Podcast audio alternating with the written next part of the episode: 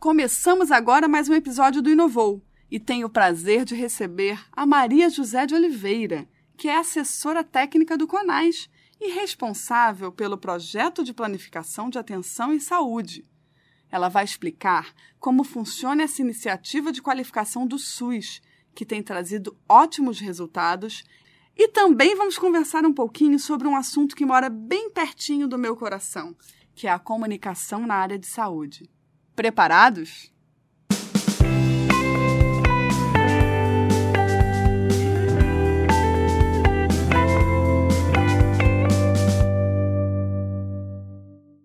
Maria José, bem-vinda ao Inovou. Obrigada por participar do nosso programa. Você pode fazer uma breve apresentação para os nossos ouvintes? Meu nome é Maria José de Oliveira Evangelista, eu sou enfermeira, sou sanitarista, sou mestra em ciências da saúde, trabalho no CONAS há 15 anos, sou assessora técnica aqui do Conselho. E sou responsável pela atenção primária, pela organização das redes de atenção e por um projeto que o CONAS desenvolve junto com os estados e municípios, que é chamado de Planificação da Atenção à Saúde, que consiste numa metodologia de trabalho que possibilita chegar até as equipes lá dentro da unidade básica de saúde e assim chegar até a população, que é a razão de ser da nossa existência. Você pode explicar como funciona o projeto de planificação do CONAS? Então, a, a planificação da atenção à saúde é uma, uma iniciativa do CONAS é, e consiste no instrumento de organização e planejamento da atenção primária, da atenção ambulatorial especializada e vamos chegar também na atenção hospitalar, porque a rede ela só se completa se você seguir o fluxo do cidadão, né? E, e ele passa pela primária, pela, pelo ambulatório especializado e em alguns momentos da vida chega também no hospital. Só que para organizar a rede, é preciso ter uma atenção primária forte. E forte no sentido concreto, forte a equipe, o time que trabalha na atenção primária, ele tem que ser resolutivo e tem que ter qualidade e a atenção primária atende tudo. E isso não é uma tarefa fácil. Então, para a atenção primária ser ordenadora da rede, que é o que ela é, a gente tem que investir fortemente nela. E é isso, então, que a planificação faz. E como é que acontece isso na prática? É um conjunto de oficinas, oficinas teóricas e oficinas tutoriais, que são é, dadas a 100% das pessoas que trabalham na unidade básica de saúde. 100% mesmo, é o agente comunitário, é o vigilante, é a pessoa da limpeza, é o técnico de enfermagem, enfim, toda a força de trabalho do município, ela é envolvida nesse projeto. Então, tudo que, tudo que tem que ser feito na atenção primária é o conteúdo da, da planificação. Então, o que é que é rede, como é que se organiza a rede, o que é atenção primária, é território e vigilância, assistência farmacêutica na atenção primária, monitoramento e avaliação, sistema de informação, e isso de forma integrada. Isso na atenção primária. Só que nem tudo se resolve na atenção primária. Tem um momento que precisa do especialista.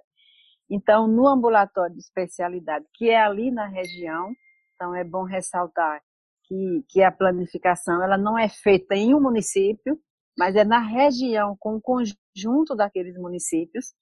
E aí, um desses municípios tem a atenção ambulatorial especializada de uma forma também integrada, onde a equipe da atenção primária sabe quem é da especializada e vice-versa, e se trabalha por linha de cuidado. E como é que foi o início desse trabalho? Esse é um trabalho, às vezes eu digo que é um trabalho de formiguinha, porque é muito detalhi, detalhista, é muito detalhe, e realmente dá muito trabalho, até porque envolve todo mundo. É, nós começamos já faz tempo, fizemos inicialmente o que nós chamamos de laboratório. Tem gente que chama piloto, a gente prefere chamar de laboratório. Onde foi feito pesquisas independentes por universidades independentes para poder ver se estávamos no caminho certo. E por meio dessas pesquisas, desse aprendizado, muita coisa já foi mudada e aperfeiçoada, né, para poder dar andamento nesse projeto. É, chegamos num ponto que não tínhamos mais pernas. Então, por meio do PROAD, é, foi feito um projeto com o Hospital Israelita Albert Einstein, que eles chamam de Planifica. Então, com isso, a gente capilarizou um pouco mais. Hoje nós estamos em praticamente todo o país, mas em algumas regiões. Ainda não estamos em todas. E a nossa meta é, de fato, chegar em todas as regiões do país, porque essas pesquisas têm demonstrado que realmente funciona. Que realmente essa metodologia de trabalho, é, nós utilizamos uma, uma metáfora de uma casa para organizar a atenção primária. Como é que você faz para poder uma casa ser forte? Você trabalha bem o alicerce.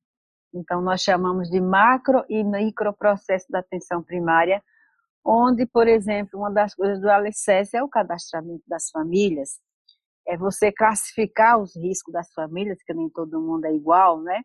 Capacitar as equipes naquilo que elas realmente necessitam e que elas nos demandam.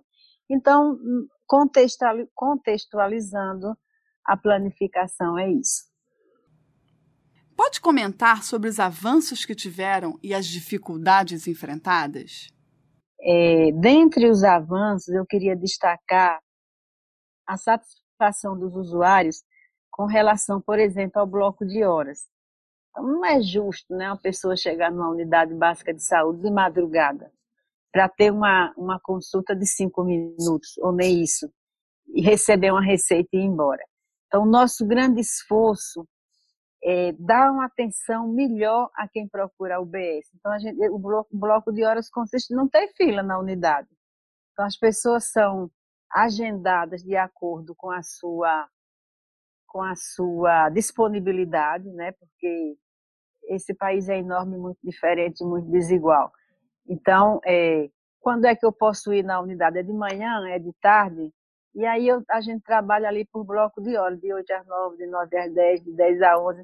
E isso também possibilita que a unidade esteja aberta o dia inteiro, porque ninguém tem hora de adoecer.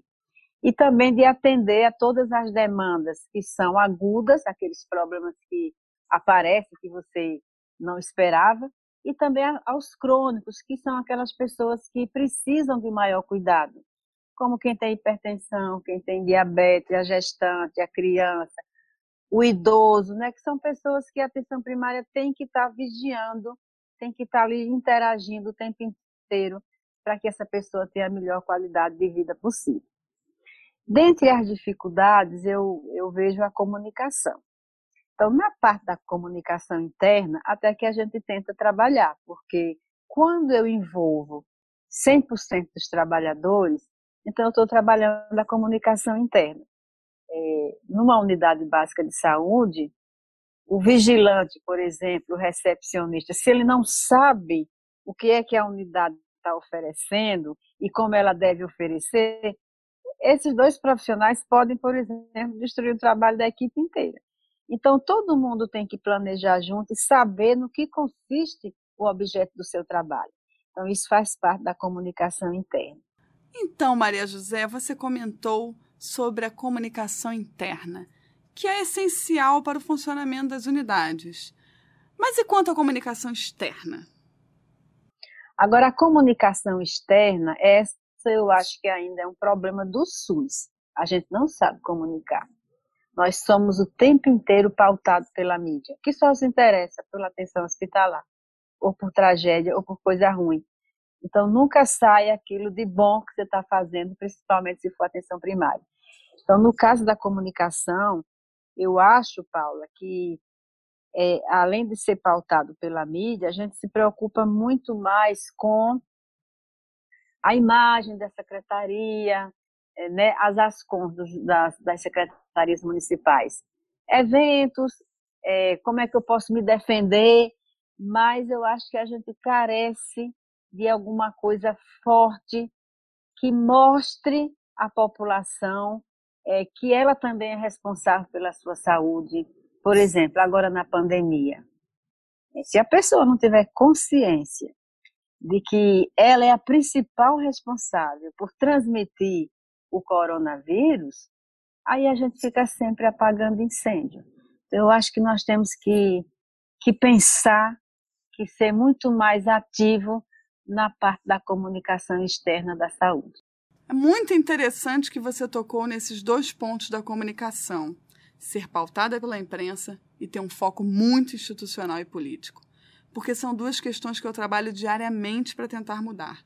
Para mim, a melhor forma disso acontecer é a aproximação da comunicação com os usuários e profissionais da ponta. Mas queria entender qual é a sua visão nisso. O que você acha que poderia melhorar? Por exemplo, nesse trabalho da planificação, a gente utiliza, né, eu falei dos, dos macro e microprocessos, né, na, na metáfora da casa. Então, numa das paredes aí da casa, está o autocuidado apoiado. O autocuidado apoiado é justamente essa parte da pessoa se conscientizar e saber que 90% é ela. Porque vamos pensar, quanto tempo uma pessoa está na frente de um profissional no ano? Muito pouco tempo. O resto do ano é só pessoa com a pessoa. Então, se ela não tiver esse, essa consciência, quem, quem é obeso não vai conseguir, né, pela própria condição da dificuldade de quem, tem, de quem é obeso, ele não vai conseguir diminuir o peso, mudar a sua alimentação, fazer atividade física, porque nenhum profissional mandou né? Mas ele precisa de um apoio, que é o que a gente chama de autocuidado apoiado. Então, nessa parte da comunicação, talvez, né? Estou aqui delirando porque não é minha especialidade. Mas talvez se o pessoal da comunicação vivesse, vivenciasse um pouco essa experiência lá na unidade dos profissionais com o usuário, ouvindo as necessidades do usuário, talvez pudesse ter alguma coisa mais forte no sentido de a própria comunicação externa ajudar também nessa parte da saúde que é tão difícil. Isso é com relação à obesidade, é com relação a quem fuma. No, no caso do tabagismo, a gente até teve competência para fazer isso, né? Porque você lembra lá para trás que muitas ações foram feitas com relação ao tabagismo e hoje se fuma menos. Mas a gente tem essa dificuldade com a alimentação, a gente tem com essa dificuldade com o alcoolismo, com as drogas, né? Então eu penso que uma aproximação maior do pessoal da comunicação com as equipes de atenção no momento em que se está também com o usuário, eu acho que poderia ajudar muito, porque o usuário ele tem muito a nos ensinar e a gente escuta pouco. Outra outra coisa que eu também acho que a gente podia fazer melhor era também essa interação com os conselhos, principalmente com os conselhos locais de saúde, porque os conselhos representam os usuários, né? Então, eles têm também o dever, a missão deles é de estar ali ajudando as equipes a encontrar melhores caminhos de atender às necessidades da população. E isso também merece, carece de uma comunicação forte. Eu fico assim pensando, ó, a gente, eu vou dar exemplo de novo da pandemia, porque é o que a gente tem de mais importante no momento, né? de mais importante não, vamos dizer de, de mais problemático, né? Não é o mais importante porque a, a terceira onda é justamente a gente negligenciar as outras coisas e ficar só com a pandemia, né?